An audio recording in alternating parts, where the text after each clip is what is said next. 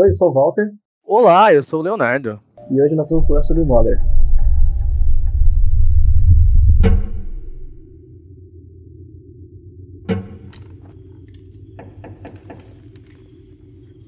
Por favor, entre. Olá. Olá.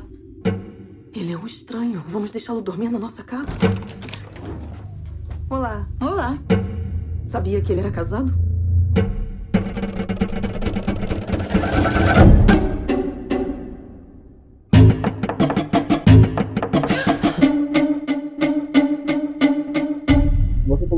Do Tem diretor. fotos suas na mala dele? dele. Então, assim, o, o, o Darren, ele tem uma ele tem uma cenografia robusta, assim, ele tem uns filmes bons. é, eu gosto muito de Black Swan, né, de, de Cisne Negro. É, Requiem, Requiem for a Dream também é muito bom, mas eu acho que ele se coloca naquele patamar um pouco assim de diretor cult, sabe? De sou cult e estou aqui no meu lugar cult. Dá pra entender mais ou menos? Eu já vi gente falando desse negócio de, de do filme ser cult, do diretor tentar ser cult, se, se distanciar. Mas o que eu penso é, o diretor realmente tenta fazer isso? Ou é uma percepção que a gente coloca no diretor? Então, eu, eu acho que, que o diretor realmente tenta fazer isso. Porque eu acho que você pode ser bem sincero no seu trabalho, né? Tipo, a, a, o cinema ele já, ele já tem a indústria. Ele é uma arte industrial, né? Então ele produz sob demanda da indústria. E eu acho que não tem perigo quando você tem diretores que são tipo Michael Bay, ou sei lá, os irmãos russos, sabe? Que fazem filme pra ganhar dinheiro. É claro que tem suas, suas diversões ali nos filmes que eles escolhem fazer, mas eles fazem com o princípio de trabalho e ganhar dinheiro. Você fala de um, um lance mais comercial. Sim, isso. Um lance mais comercial. São filmes comerciais e tudo mais. Aham. E tem alguns diretores que são completamente autorais, que fazem seus trabalhos autorais, né? E eu acho que o Darren ele cai um pouco nisso, porque, por exemplo, ele tem dois filmes excelentes pra mim, que é O Lutador e o Cisne Negro, que são muito bons. Só que os outros filmes dele são muito abaixo da média. Tipo assim, Noé é bem ruinzinho, sabe? É, Requiem para um Sonho é legal até, mas ainda é um filme meio underground, assim, com uma vibe nova ali, 2000 e tudo mais, né? É, desses que você falou, eu só consigo me relacionar com o Cisne Negro, porque o único que eu assisti. Então, é, o Lutador é legal, é bom. Tipo assim, não é uma obra-prima, é um filme bom de se assistir. É, Cisne Negro, pra mim, é o melhor filme dele. É, Requiem para um Sonho é interessante de você dar uma olhada ali, ver o que tá acontecendo. Ele estilizou algumas coisas ali. Só que depois você tem Fonte da Vida, você tem Noé, você tem é, Pi, que é um, o primeiro filme dele. E esse último, que foi Mother, que eu achei todos esses daí bem fraquinho e foram cada vez mais descendo, assim, sabe? Eu não sei se ele se perde no discurso ou se ele se perde no roteiro, porque esse, o Mother, o Mãe, ele foi, ele foi escrito pelo, pelo Darren. Engraçado. É, em comparação do Cisne Negro com Mother, eu achei que Mother tem uma narrativa muito mais concisa e muito mais fácil de se entender do que Cisne Negro. Então, é- isso daí é um dos meus problemas com Mother, sabe? Tipo assim, eu acho que o principal defeito de Mother na minha cabeça é que ele é muito pretencioso, sabe? Pretencioso. Na verdade, assim, o que mais me intrigou do, intrigou do que você falou é sobre filmes comerciais. E Uhum. eu entendo que das duas, das duas opções que você colocou, que é o Michael Bay e os irmãos Russo, eles fazem sim filmes comerciais, muito mais o Michael Bay do que os Russos, só que apesar dos filmes dos irmãos Russos serem comerciais, eles também têm uma própria estética, assim, que a gente pode falar que é, é um próprio estilo deles. É, eu acho que se a gente pegar alguns filmes dos Vingadores, dá pra gente perceber bem quando um filme é dirigido pelos irmãos russos e quando não são. E na minha percepção, eu acho que o Aronofsky, ele faz justamente isso. Os dois filmes que eu assisti dele, fica muito claro pra mim a estética que ele gosta de passar, sabe? Como ele trabalha em cima do suspense, como ele trabalha em cima da perspectiva de um único personagem. É, é que eu acho que assim, a, a prob- não é problemática, na verdade. É, o Michael Bay, o russo, né, como você citou, o próprio russo, os russos, eles têm uma identidade que você vê nos filmes deles, e principalmente no Vingadores, né? Mas eu acho que o que difere muito, por exemplo, o que difere uma arte de uma, de uma, uma arte gráfica de uma arte publicitária. A arte gráfica, ela é tudo que vem do artista. O artista pode fazer o que ele quiser nela. Uma arte publicitária, o artista tem liberdade criativa para fazer nele, desde que siga aquele material. É, costuma ser chamado de guideline, que são é, ah, você só pode usar essas fontes, você só pode usar essas cores, você tem que se manter nisso, nisso, nisso, e dentro de tudo isso você pode criar. Eu vejo que essas grandes franquias, como os Vingadores, por exemplo, ele tá inserido nesse modal, entendeu? É bom, não tô falando que é ruim. É interessante a visão dos diretores, eles são competentes, os filmes são legais. que o Vingadores é inserido dentro do deadline. Isso, só que ele é inserido dentro desse guideline que a Marvel propõe, sabe? Que a Marvel tem dentro de 20 e tantos filmes, que tá aí há 12 anos e tá fazendo sucesso, e tem filmes muito bons, e tem filmes muito ruins. Só que assim, aquilo ali não é uma arte 100% dos irmãos Russo. Aquilo ali tem, tipo assim, muita coisa empresarial, muita definição de produtor, muita, muita assim, essa pressão comercial é muito forte, entendeu? Então, para uma decisão de, por exemplo, matar um personagem no roteiro, não é uma decisão de roteiro, é uma decisão comercial, porque aquilo vai afetar venda de boneco, aquilo vai afetar royalties de boneco, aquilo vai afetar tal coisa, aquilo vai afetar tal coisa. Ah, o filme tem que ser é, PG-13, então você tem que matar o personagem de tal jeito. Então, decidir no roteiro se o personagem vai morrer ou não, não cabe ao diretor e roteirista. Cabe aos produtores, cabe ao comércio, cabe à empresa decidir isso essa foi a visão que eu quis dizer quando no, no, processo de comercial. E eu acho que o Darren, ele perde nisso porque ele começou a fazer uns filmes underground dele, o primeiro e o segundo, que foram legais, ele teve sucesso com o Lutador, só que Noé é um fracasso, é um fracasso de, tipo assim, é muito ruim o filme, sabe? E o filme, assim, ele se pagou, ele teve ali seu público, só que ele quis imprimir essa, essa vertente cult no filme blockbuster comercial, sabe? Com Russell Crowe de protagonista, com personagens brancos interpretando personagens do Oriente Médio, da Bíblia, e ao mesmo tempo que ele quis trazer essa espiritualidade, ele quis criar em cima, então você teve um fracasso de público, você teve um fracasso de crítica e o diretor não conseguiu nem fazer a, o retorno monetário que o estúdio calculava, sabe? Então, assim, é uma falha no final das contas. Ele não conseguiu ser competente em nenhuma das coisas que ele tentou. Entendi. Uma coisa que não acontece em Cisne Negro, por exemplo. Cisne Negro é um filme baixo orçamento, é tão baixo orçamento que a Natalie Portman, ela, ela fraturou uma costela e não tinha médico no set para ajudar ela. Como é que ela fraturou uma costela? É, dançando. Ela caiu? Eu acho que foi uma fita assim. Durante as gravações, ela fraturou a costela, não tinha grana para ter um médico no set, aí ela falou que eles podiam se livrar, tipo, de uns dos trailers, dos camarins dela, da Natalie Portman, para contratar um médico. foi nesse nível. É, mas é um filme low budget, né, que estourou e foi muito bom, e, tipo assim, é, foi um chute certeiro do, do diretor, né? Mas eu acho que só um chute certeiro dele no gol não faz dele um bom, um bom jogador, não faz dele um bom diretor, entendeu? Assim, eu, eu entendo o que você quer dizer. Eu não consigo ver o Aronofsky como um, um diretor superestimado. Porque eu acho que assim, tem algumas variáveis que a gente tem que saber selecionar para poder é, classificar eles. Por exemplo, no caso dos irmãos russo, eles têm um fluxo de filmes muito maior do que o do, do, do Aronofsky. E a proposta deles é completamente diferente, né? No, no caso do, dos filmes da Marvel, quando tem toda uma equipe de planejamento por trás e tomam decisões muito importantes no filme, é para proteger o, a obra, sabe? Apesar desses 12 anos, eles conseguiram entregar uma história muito concisa, que interliga vários filmes. Então, é um planejamento muito extenso de várias pessoas. E o mérito que eu dou para esses diretores é justamente pegar esse emaranhado de informação, de decisões e conseguir é, colocar numa tela de forma concisa, sabe? Que vai linkar com outros filmes.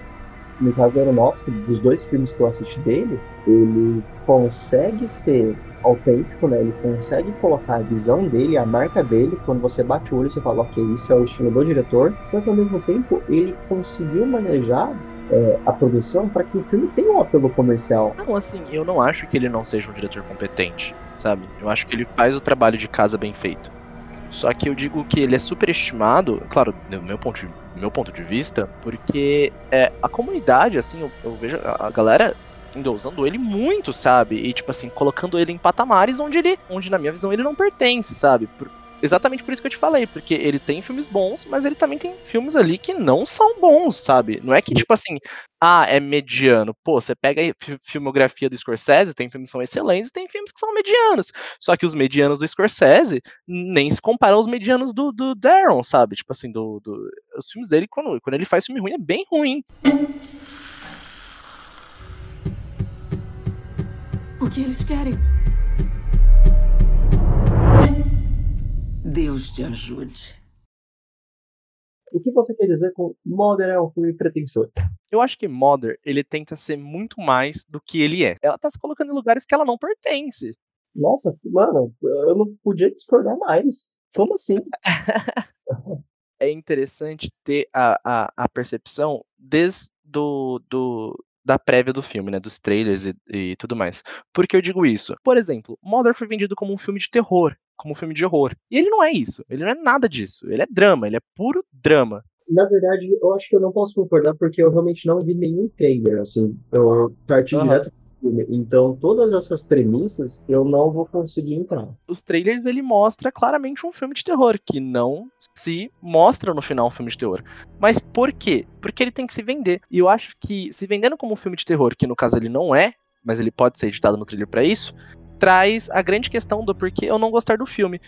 É porque eu acho que o filme não tem nada a falar. Ele não tem nada para me dizer. Independente do trailer, assim, porque eu realmente não consigo falar, não posso, não tenho base para falar sobre os trailers. Claro, claro. Mas o filme em si como um todo, eu acho que o filme ele tenta entrar numa discussão é, ou ele tenta apresentar uma versão menos romântica do que a gente já conhece. Eu não sei se ficou claro para você, mas para mim ficou muito difícil de entender as rimas religiosas até próximo do final do, do filme. Porque então ele era muito difícil de, de, de fazer comparações. Pelo menos porque assim, eu nunca tive um, background de. Eu, eu, eu, eu, nunca tive uma base religiosa, muito menos cristã. Então, ele, ao mesmo tempo que ele me deixava extremamente incomodada, ele despertava uma curiosidade muito grande de, de me fazer perguntar, tipo, o que está acontecendo? Por que, que essas pessoas são tão obcecadas, né? Porque ninguém tem um pingo de razão aí parece que o lugar que acontece o filme, né?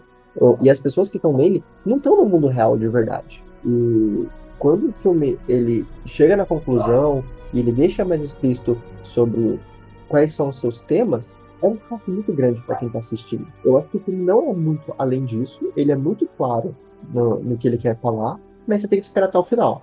E aí, depois que ele diz o que ele precisa dizer, ele, ele se fecha, sabe? Como um, um, filme que não, não é muito além do que ele apresenta. Eu acho que uma, uma das palavras assim que eu encontrei para definir o filme é que ele é insuportável. Independente de você ter gostado, é, que é no seu caso, ou, ou não, que é no meu, ele passa essa sensação, né? Ele é muito carregado, ele é muito gráfico, ele é muito tudo ao extremo. Isso é, isso é uma da, das coisas que fizeram com que eu não gostasse do filme. Por exemplo, é igual você falou das, das ligas religiosas. Eu comecei a pegar durante o filme e depois eu comecei a perceber o quão expositivo era essas línguas religiosas, sabe? Chega um homem, tipo, tem o, o, o Javier Bardem e a Jennifer Lawrence na casa, eles estão vivendo lá. E primeiro que você já cria na Mother, é, na Jennifer, né, uma personagem reativa é claro que, que o, o diretor tá usando isso para transpor ali a situação de mãe natureza, mas como personagem, ela já é uma personagem reativa, que ela tá o tempo todo reagindo às coisas que o Javier, que o personagem do Javier faz ou fala. E você tem no Javier aquele pai ausente que fala pouco, é, que tá ali no trabalho, um pai distante, que não sei se tem cenas dele bebendo ou não, eu lembro dele na escrivaninha é, escrevendo. Na minha visão, eles já são problemáticos principalmente pela falta de desenvolvimento conforme o filme vai passando. Aí você volta para a linguagem expositiva que o diretor escolheu. Chega um cara, chega um homem na casa, do nada, e ele é aceito pelo Javier, pelo personagem do Javier. Aí esse homem começa a ter dores. Aí você uma hora acorda com na, na parte da visão da personagem da Jennifer Lawrence, você vai até o banheiro e você vê que o cara tem um corte na costela. No dia seguinte, chega uma mulher. Então assim, a linguagem é muito expositiva. Eu acho que aí fica clara a diferença, porque você já conhecia né, a mitologia. Uhum. Eu não tinha base nenhuma, então eu não estava conseguindo entender se aquilo era realmente realidade, se era uma ilusão dela, se o filme ele tinha eh, alguma coisa sobre psicose, sei lá. É, então eu, eu acho que é muito mais uma receptividade do que a própria mensagem em si, ou não? Se eu não concordo acho que você, nesse caso, é um ponto um pouco fora da curva. Eu não sei se, tipo assim, o pessoal todo, entre aspas, conhece a, a mitologia, conhece da Bíblia, né? E consegue fazer esse contraposto de início. Mas assim, é, eu acho uma linguagem muito expositiva, mas eu acho que é claramente uma escolha do diretor. É interessante é, do seu ponto de vista de ter assistido o filme sem essa bagagem, né, de, de Bíblia e dessa parte religiosa. Só que mesmo assim, ele implementa no filme vertentes sociais, sabe? Críticas sociais e culturais que eu não sei se você curtiu. O processo que ele resume a violência do planeta, uma invasão da casa da personagem, tipo assim, 5 minutos, 10 minutos, mano, eu acho muito estranho aquilo, sabe? Peraí, eu fiquei soltado. Invasão do planeta, violência do planeta? Sabe a parte que entra várias pessoas na casa, vários policiais e começa meio que uma guerra e uma, uma briga? Lembra dessa parte? Sim, sim, sim é ali a, uma linguagem do diretor para expor a guerra e uh, a violência do homem no planeta Terra, sabe? Tipo, a violência do homem contra a casa, no caso, e contra a, a figura que a personagem da Jennifer Lawrence representa, entendeu? E nessa cena, é, acho que assim, ele explode nesse quesito, sabe? E depois eu sinto que ele não tem é, resultado consequente, sabe? É, parece que é uma vírgula a violência é, a, a, interpretação dele, a visão do diretor nesse quesito, né, demonstrando isso, é uma vírgula. E não é como se fosse a característica mais importante do filme, sabe? Nesse ponto, por exemplo, eu acho que essa expositividade que você fala não seja um problema. É uma escolha do, do diretor você querer apresentar ou segurar a informação para mais tarde, né? De determinados assuntos, personagens. Nesse caso, como é uma mitologia que abrange praticamente, sei lá, metade do planeta, né? Assim, quase uma, praticamente o Brasil inteiro, eu acharia interessante expor isso o quanto antes, deixar claro as intenções, né? Deixar claro os temas para que o espectador se conecte mais fácil. Para mim, o filme é muito mais a desromantização do tema bíblico do que é, qualquer outra coisa. Mas essa desromantização ela funciona porque quase todas as nossas referências bíblicas, né, todas as passagens, todos os é, todas as imagens que a gente tem é uma coisa muito limpa, muito bonita, muito, sabe, elevada, assim, espiritualmente, é, moralmente. E o filme, ele meio que tira, ele meio não, né? Ele realmente tira toda essa glamorização. Eu acho que isso funciona muito bem quando você adianta esse processo de identificação no filme para maior porcentagem da sua audiência. Porque eu fiquei imaginando, se o diretor segurasse a, esses temas até próximo do final, para depois, como se fosse um punchline de comédia, sabe? Entregar tudo de uma vez. Ou, ou, ou entregar parte né, do, dos temas principais para a audiência é, de forma tardia, eu acho que eles não iam se conectar tanto. Ia perder boa parte da, da, da mensagem. Agora, como ele deixa claro desde do, antes da, da, metade do filme, as pessoas que têm esse, esse, essa bagagem católica conseguem se identificar e conseguem confrontar o filme muito mais rápido. É, eu concordo com você. Realmente seria desinteressante ele deixar para contar tudo no final, né? E fazer disso o filme. Mas o meu problema com o linguajar expositivo, ele me conta a mesma coisa toda hora. A primeira cena do filme é a casa voltando à forma original dela e a, a Jennifer Lawrence deitada na cama, sabe? A primeira cena do filme é isso. E durante o filme ela fala: Eu quero criar o paraíso.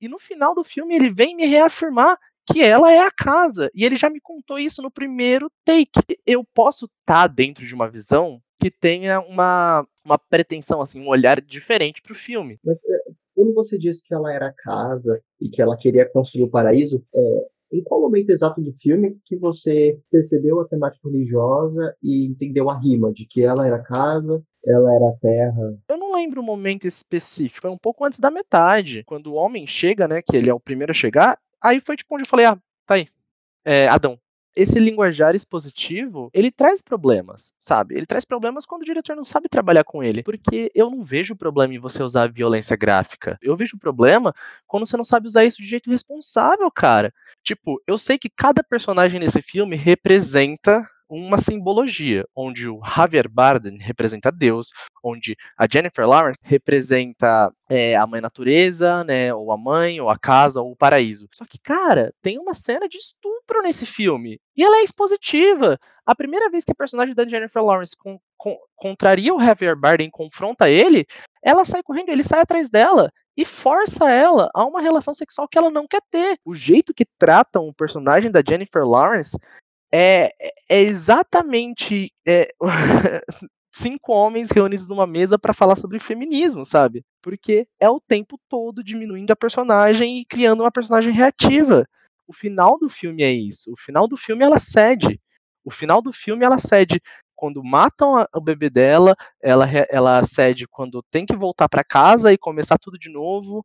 É, ela cede o tempo todo. Ela continua sendo essa personagem reativa que não chega a lugar nenhum. E o filme não te conta nada. É, ele pode ser uma odisseia pela violência bíblica e ele te representa isso de forma gráfica. É claro que ele pode ser, mas olha o jeito que ele te conta isso.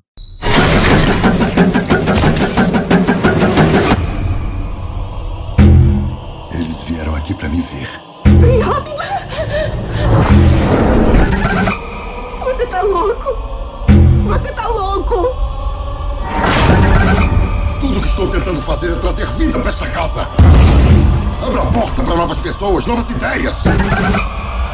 Eu sinto muito. Saiam da minha casa! Saiam! Você se doa, se doa, se doa. Nunca é o bastante.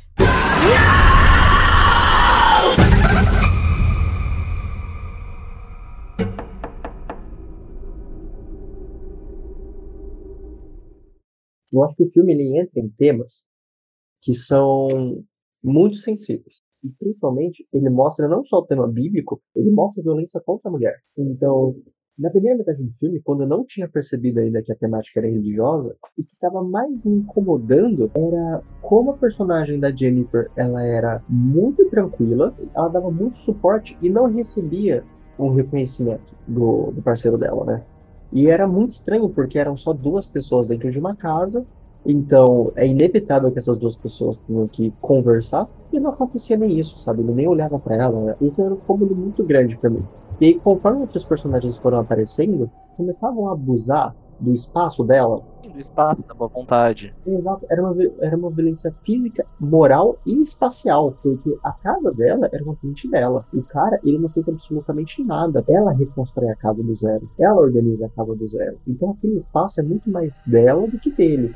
E quando os personagens começam a entrar, era uma afronta gigantesca, era uma violência espacial e moral gigantesca. E eu acho que isso é o que importa no, na narrativa do filme, porque é muito óbvio como o filme retrata as coisas que acontecem no cotidiano, sabe? Na realidade, a gente tem. É que eu acho preguiçoso, sabe? Essa decisão, essa tomada de decisão de mostrar o estilo de relacionamento abusivo. Porque ele falha em ser até expositivo. Porque quando ele vai demonstrar a, a, tipo assim, como cena, como fotografia, como imagem, ele sempre pega alguns takes dela com, tipo, o vestido fazendo uma curva na bunda dela ou na cintura dela. Ele tem sempre roupas brancas, ele tem sempre fotografias erógenas da personagem, sabe? Até ela fica grávida. Porque depois que ela fica grávida, não é mais interessante essas fotografias. Aí ela já não tá mais usando vestido. Eu vi como é retratado as temáticas na religiosidade católica. Por exemplo, antes dela ficar grávida, ela tinha é, roupas muito claras, né? Às vezes até transparente. E de certa forma, isso me fazia lembrar como é retratado as mulheres virgens, inocentes, puras, na, nos quadros, é, nos contos. Um, um imaginário de ideal de pureza, até porque ela era uma mulher, mas também representava a casa e a, a terra. Assim, depois que ela ficou grávida, e não que ela tenha sido corrompida, mas quando ela fica grávida e vai gerar o menino, que é a apresentação de Jesus, ela passa a ser Maria. E aí, para mim, quando ela tá grávida, a relação dela com o corpo é completamente diferente de quando ela não tá grávida. Tipo, eu entendo isso, eu sei de onde ele puxou essas referências e faz sentido ele puxar essas referências daí. Só que ele traduz a Bíblia de jeito diferente, e na hora de traduzir as outras imagens e figuras e signos que a Bíblia cria, ele faz igual, porque é interessante para ele retratar ela de uma forma sexual. E quando ele coloca a, a Michelle Pfeiffer, é, é, de novo outra personagem feminina que tem esse teor sexual, que tá com um vestido que tá mostrando as pernas, que tem alguma coisa ali. É um reativismo em mostrar uma coisa que não precisa. Você já tentou se perguntar por que que nesse filme ele continua reafirmando as personagens femininas como tipo ele mantém a sensualidade ou a sexualidade em cima dessas duas personagens femininas justamente porque mas a nossa bagagem histórica cultural e religiosa do catolicismo o pecado e o sexo está em cima da mulher. Então, quem tem que se resguardar é a mulher. Quem tem que. Quando o homem pratica o ato sexual, ele não é tão pecaminoso quanto quando a mulher pratica o ato sexual. E para mim o filme é exatamente isso. Ele joga culpa em cima, no caso da Michelle Pfeiffer, quando ela é muito mais aberta ao sexo com o marido dela, chega até a ser incômodo e ofensivo para a personagem da Jennifer. Eu, eu entendo isso que você falou, eu acho que é um símbolo, é, é um signo interessante de pegar do catolicismo, sabe? Mas quando ele pega Deus do catolicismo, que no catolicismo é interpretado como um cara bom, né, justo, poderoso, ele coloca como em Mother? Ele coloca como um cara mal, né, que faz as coisas pelo próprio pelo próprio ponto de vista, empático e que no, uma grande parte do filme se mostra impotente, mas depois sim, superior e poderoso. Mas na hora de traduzir é, ou reverter né, essas oposições da Bíblia, ele continua mantendo as mesmas coisas. A mulher como um pecado carnal. E quando você analisa a, as questões que vêm ao lado, assim, eu acabo interpretando como puro fetiche do diretor, porque ele bebe de fonte, sei lá, do Polanski, ele bebe fonte do Las von Trier, que são diretores que sempre se demonstraram tratar a mulher feito lixo nos seus sets. Aí depois que o filme acaba, ele começa um relacionamento com a Jennifer Lawrence. Então, assim, quando você. Quando eu parei e vi até esses extras do filme, né? Essas questões que não envolvem a obra, eu acabo sentindo cada vez mais isso. Pô, não precisava, tá ligado? Então, por isso eu acho que o filme ele é, é ambicioso, sabe? Tipo assim, ele é presunçoso. Porque ele acaba se vendendo de muito inteligente e de muito interessante, e no final ele não, não é tanto assim. Nossa, eu achei completamente diferente. A minha percepção de como Deus é e como ele é retratado, ele é daquele Deus benevolente, que perdoa. E essa é uma imaginação que eu tenho. É, é como eu visualizo. A palavra que as pessoas dão, tomam desse Deus, é completamente equivocada. É, é muito distorcida. Porque apesar de Deus ser de todo amor, ele produz conflito apesar de Deus perdoar, não é todo mundo, é só aqueles que concordam com ele. Então, esse Deus que as pessoas citam é muito seletivo. Não que ele realmente é, mas a interpretação dele. Então, no Velho Testamento, ele é retratado de uma forma muito mais violenta. No Novo Testamento, ele já muda completamente. Então, quando a gente pensa em Deus ou vê isso em qualquer lugar, a primeira coisa que, que aparece é Deus é amor. Deus é compreensão. Deus é perdão. Mas isso nunca é praticado pelos seus seguidores. E os seguidores tomam a voz de Deus. Porque você pode digita no Google, vai em qualquer outro lugar de centro religioso, se você não concorda ou se você tem práticas diferentes daqueles que detêm o poder de fala, Deus já está automaticamente contra você. E eu acho que o filme ele entra neste ponto. Existe duas idealizações de Deus. A personagem que a gente acompanha sofre as injustiças e tratam de vários temas sociais, como violência contra a mulher, abuso físico, verbal, moral, né? Violência excessiva e então o Deus que supostamente deveria perdoar todos, deveria, deveria proteger, que tá no filme, não faz nada disso. Ele é muito egoísta, sabe? Ele quer uma coisa que é para ele, só dele. As outras pessoas começam a idolatrar ele, o ego dele infla. É, é justamente aí que o filme quer conversar e dialogar. Essa é a repetição de Deus. Porque é um ciclo sem fim. Começa com uma mulher e a casa se reconstruindo. Aí depois, essa mulher do começo não é a Jennifer, a Jennifer tipo, é a segunda mulher, e aí quando acaba o filme vem uma terceira mulher. Então, para Deus, tanto faz quem que é a, essa terra aqui. Ou é tanto faz essa parceira que ele vai ter. É tanto faz as pessoas que sofrem em volta dele. É uma coisa que é exclusivamente para ele, sabe? Nesse filme, Deus é tão humano quanto todos os personagens. Eu concordo com você, esse ponto do, da, do egocentrismo de Deus é muito legal no filme. Ele é ele é representado nesse contraponto da, da personagem da Jennifer Lawrence, né? Dele não fazer as coisas visando a esposa dele. É interessante. É, mas, de novo, eu acabo caindo naquelas situações de antes que me tiram e me puxam toda hora, sabe, da cadeira do filme ali, que me tiram daquele universo que ele me levou e criou e tentou me cativar. E, de novo, tipo assim, eu acho que eles não deixam oportunidade nem para assim, os atores em si desenvolverem, sabe, é, as suas caricaturas. Porque a Jennifer Lawrence é uma excelente atriz, o Javier Bardem é a mesma coisa, mas nesse, nesse filme os dois parecem estar só funcionais, assim, sabe? É, a Michelle Pfeiffer é o que entrega um pouco mais no, no filme, assim, sabe? Do tipo, ter mais oportunidade de extravasar no papel eu vejo, pelo menos, do que os outros personagens, do que o Ed Harris, do que o Happy Friday, do que a Jennifer Lawrence. Mas, de novo, ele, ele cai nessa presunção de tentar ser mais inteligente do que ele é. E eu acho que isso não me conta uma história suficiente para fazer eu gostar do filme, ou para eu criar empatia com os personagens, ou por eu gostar da direção e do filme como um todo. Eu acho que o filme, ele conversa, ele cruza vários temas no único diálogo. E ele é muito mais simples do que aparenta. O, em comparação, Cisne Negro foi um filme que me deixou muito mais incomodado. Acabou o filme, eu não consegui entender ele direito. Eu tive que esperar um tempo para absorver as informações, precisei procurar coisas além da internet, né, outras opiniões, para poder ter um, uma, um, entender melhor o que, que o filme é.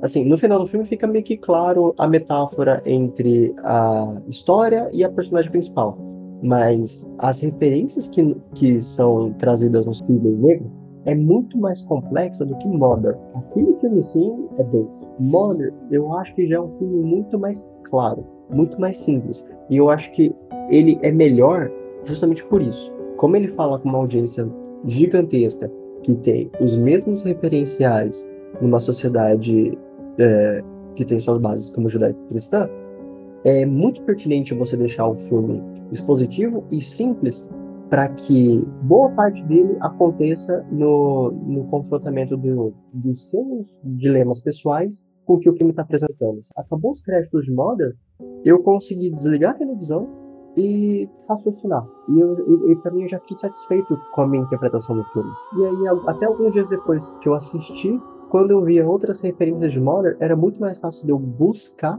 essa minha interpretação e, e, e, dialogar com outras interpretações de outras pessoas, sabe? De outras análises. Coisa que não acontecia com o Cisne Negro. Era tão complexo que até eu conseguir lembrar da minha interpretação para poder dialogar com outras análises era um esforço, assim, muito desgastante. Mother não.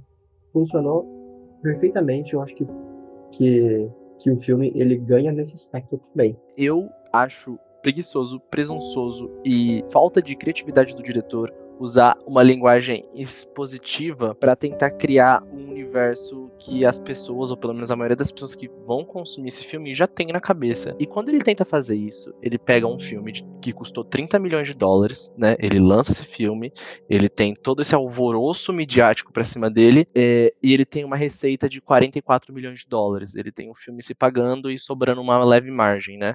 E quando ele tem o Cisne Negro, ele tem um filme de 13 milhões de dólares que voltou em 329 milhões de dólares. Então, assim, quando ele opta por fazer uma linguagem expositiva, ele não tem ele não tem o tanto de público e o tanto de interesse que ele tem quando ele coloca uma linguagem, não diria difícil, mas eu diria até mais pessoal e, e artística, sabe? Eu acho que usar o termo artístico para comparar é ruim, mas assim, ele tem mais uma assinatura, sabe? Eu acho que é um caminho delicado, desculpa te interromper, mas acho que é um, é um argumento um pouco delicado, porque eu não diria que o, a bilheteria está relacionada à expositividade do filme, mas está muito mais relacionada às temáticas que o filme traz.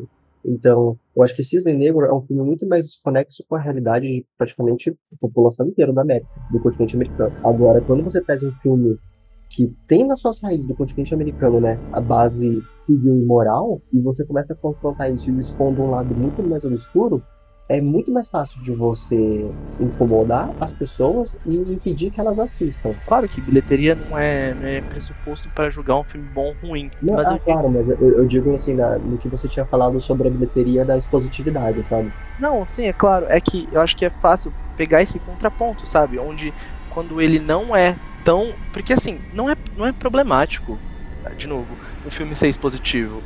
É, desde que ele seja bom no que ele se propõe. E no final, é, acaba tendo esse retorno, sabe? Que eu tô falando de público, assim, de, de quando ele tem uma coisa original, onde tem a assinatura dele, onde tem um roteiro muito bem trabalhado, onde, apesar de que eu terminei de assistir Cisne Negro, eu fiquei grudado e fiquei com um pouco de medo, e fiquei, meu Deus, o que acabou de acontecer aqui?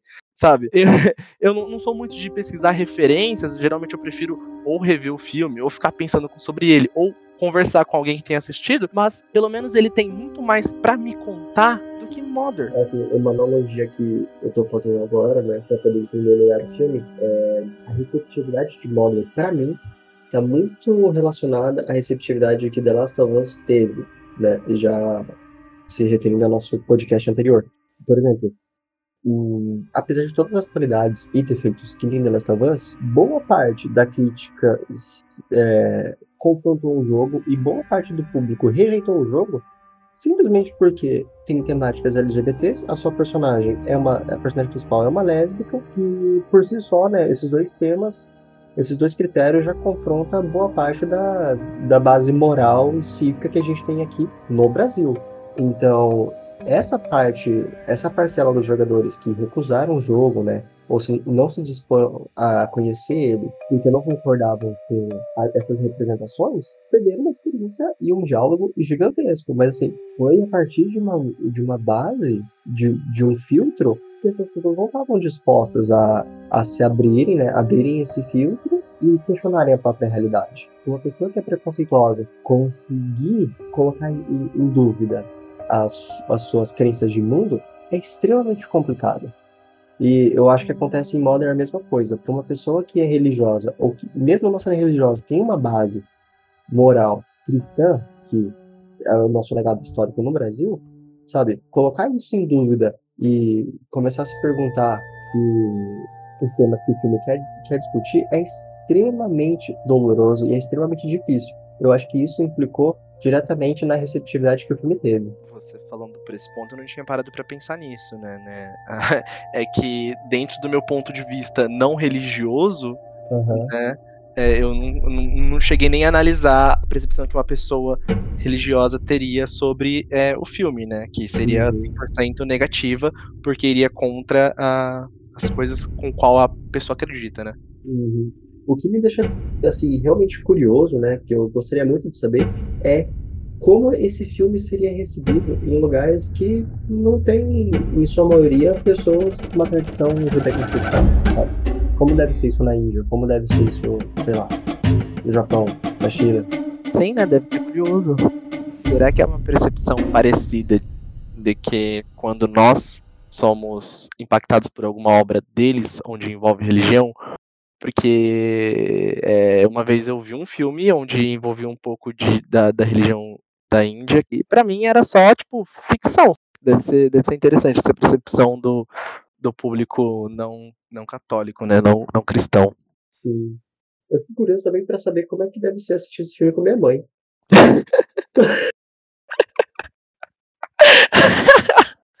e é assim que a gente acaba o podcast.